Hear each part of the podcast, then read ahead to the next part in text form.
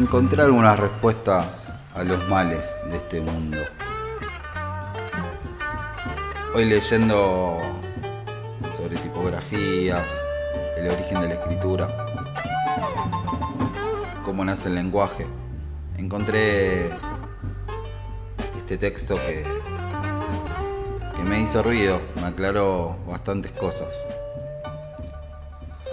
Dice así, la alegoría de la torre de Babel cuenta que los hombres alzaron una torre retadora, un desafío a Dios. Y entonces Dios los castigó diversificando sus lenguas. Dejaron de tener todos la misma y única lengua. Sin poder entenderse ya entre ellos, la torre quedó inconclusa.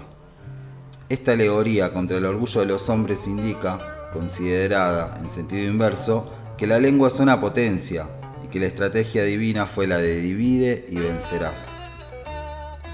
Mientras lo que hacía la fuerza de los hombres, lo que los unía era el poder de la lengua común. Habría que sacar las consecuencias filosóficas de esta interpretación de nuestro mito de Babel. Es clarísimo.